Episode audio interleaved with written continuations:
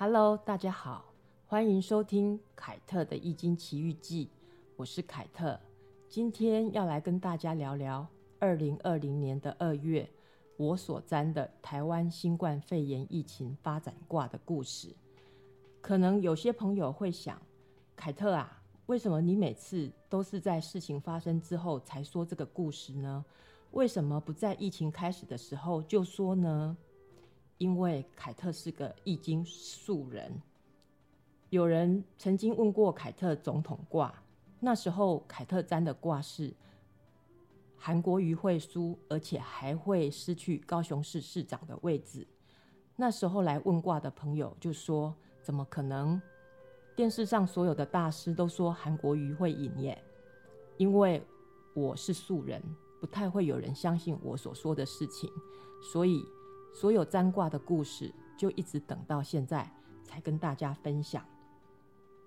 虽然新冠肺炎的疫情走到今天，国界已经开放，大家也慢慢恢复正常的生活，但是疫情刚开始的记忆，好像就是昨天才刚发生的事情一样。我在二零二零年二月占卦，以每一个月占一个卦，所以占了二三四。五月总共四个疫情卦，现在就用我在二零二零年二月占的卦来对应解读当时疫情的变化。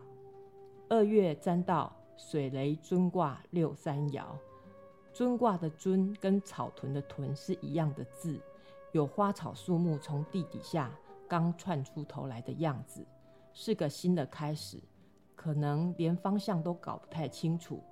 所以有骑马打仗、团团转的含义。那时候对新冠肺炎病毒，全世界的专家都伤透脑筋，也想尽办法要赶快进行研究、开发疫苗，尝试着找出新冠肺炎的致病机转及治疗方法。而世界卫生组织的秘书长在解释新冠肺炎的时候，每天都会有不同的说辞。这不就是骑马打仗乱成一团吗？六三爻辞说：“吉路无余，唯入于林中。君子饥不如舍，往令。吉路就是追逐野鹿，余是古代负责打带领打猎的官员。追逐野鹿没有带领打猎的官员带路，这样很容易在山里迷失方向。在这里。”野鹿就是新冠肺炎，世界卫生组织就是领队的列官。世界卫生组织的说辞经常一日三变，无法给个明确的指引，造成各国的专家各有论述，各有自己防疫的政策。这就是没有带领打猎的官员喽。混乱的二月过去了，三月的卦是雷天大壮九三爻。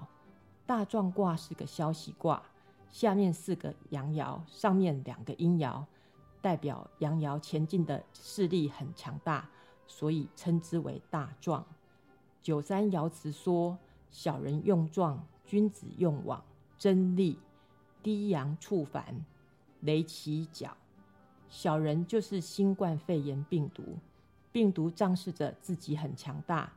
君子就是全世界所有防疫专家、研究病毒的专家和一线的医护人员，他们想尽办法要用网把病毒围捕起来，防止病毒继续蔓延，威胁人类的生命。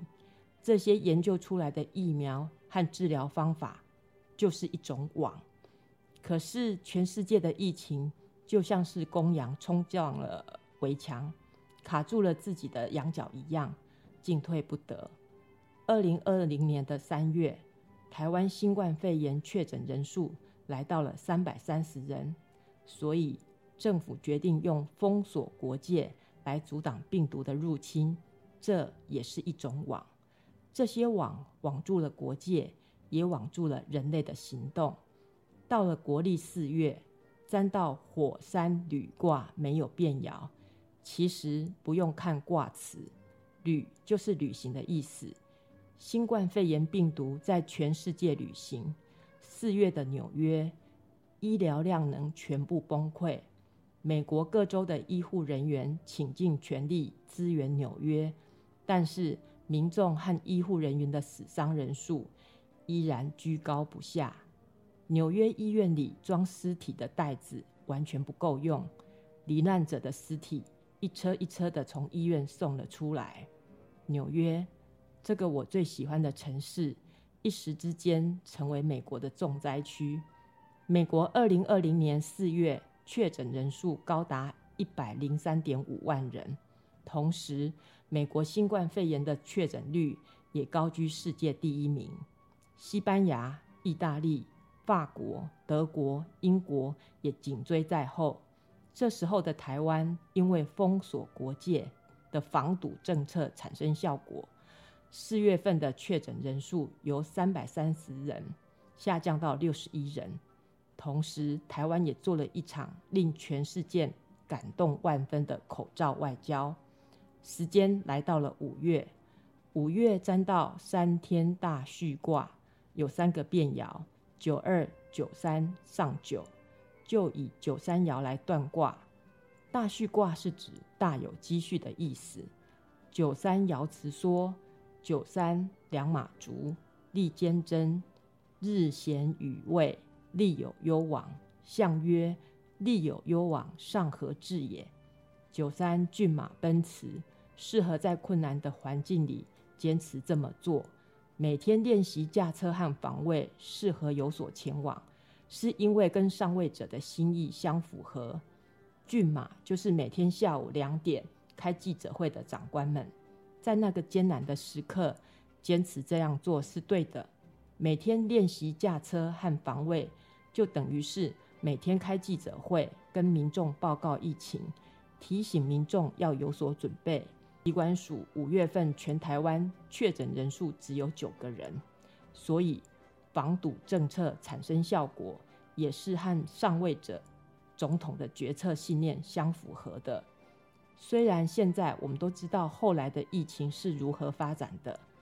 但是在二零二零年的二月，我是如何用易经推测十一月疫情会再来一波的呢？五月份的疫情卦是大序卦九三爻，因为每天操演训练产生效果，又符合上位者的心意，代表会有好的结果，台湾的疫情会渐渐缓解。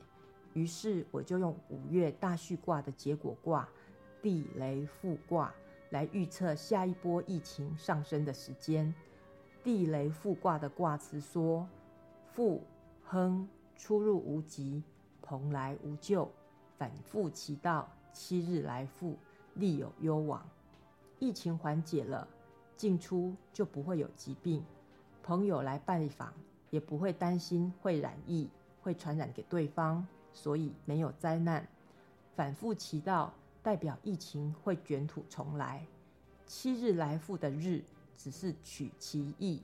如果事情可能很快就会有结果，就必须以一天一天来推算。因为我是以一个月一个月来看卦，所以就以一个月一个月来推测。一个卦走完要六个爻，就六个月，再加上五月，就符合七的条件。因为七日来复。所以五六七八九十十一十一月疫情会再回来，疫情卦是在二月就看好的。五月疫情趋缓的时候，在卫生所工作，因为疫情业务大增，人力又不够，每天忙到疲惫不堪的学妹问我：“学姐，疫情会再回来吗？”我跟她说：“十一月会再开始一波疫情。”她就哀嚎的跟我说：“学姐，这样的日子还要再来一遍哦。”结果十一月的时候，学妹很悲情的打电话跟我说：“学姐，疫情真的又回来了。疾管署二零二零年十一月新冠肺炎的确诊人数又上升到一百二十人。后来觉得人类应该要学着如何跟病毒相处，我就不再看疫情挂了。”可是新冠肺炎疫情竟然把全世界困住了整整三年。古代诠释易经的学者有很多，最有名的应该就是孔子吧，而最特别的奇才，应该就是宋朝的邵雍。邵雍花了三十年的时间，写了《黄极经世》这本书。他把《易经》六十四卦归结成一张伏羲先天六十四卦次序方圆图，每一年都有每一年的值年卦。二零二零年的值年卦是地火明夷卦，太阳落到地底下去，全世界一片黑暗。二零二零年，全世界新冠肺炎死亡人数大约一百八十三万人，全人类遭到前所未有的浩劫，这不就是明夷卦的黑暗吗？二零二一年的黄极金世值年卦是山火壁卦，火是太阳，山下有火，所以壁卦有日落西山近黄昏的意境，黄昏看起来很美。我一直以为壁挂就是很美的挂，一直到二零二一年我才了解，原来日落西山也是一种结束的意思。现在虽然确诊人数还是每天一万多人，但是大部分是以轻症居多，所以国界开放了，口罩政策也松绑了。不过在这里要提醒大家。猴痘又在台湾出现案例喽，大家还是要做好自我保护措施。凯特关心您的健康，下一集见喽，拜拜。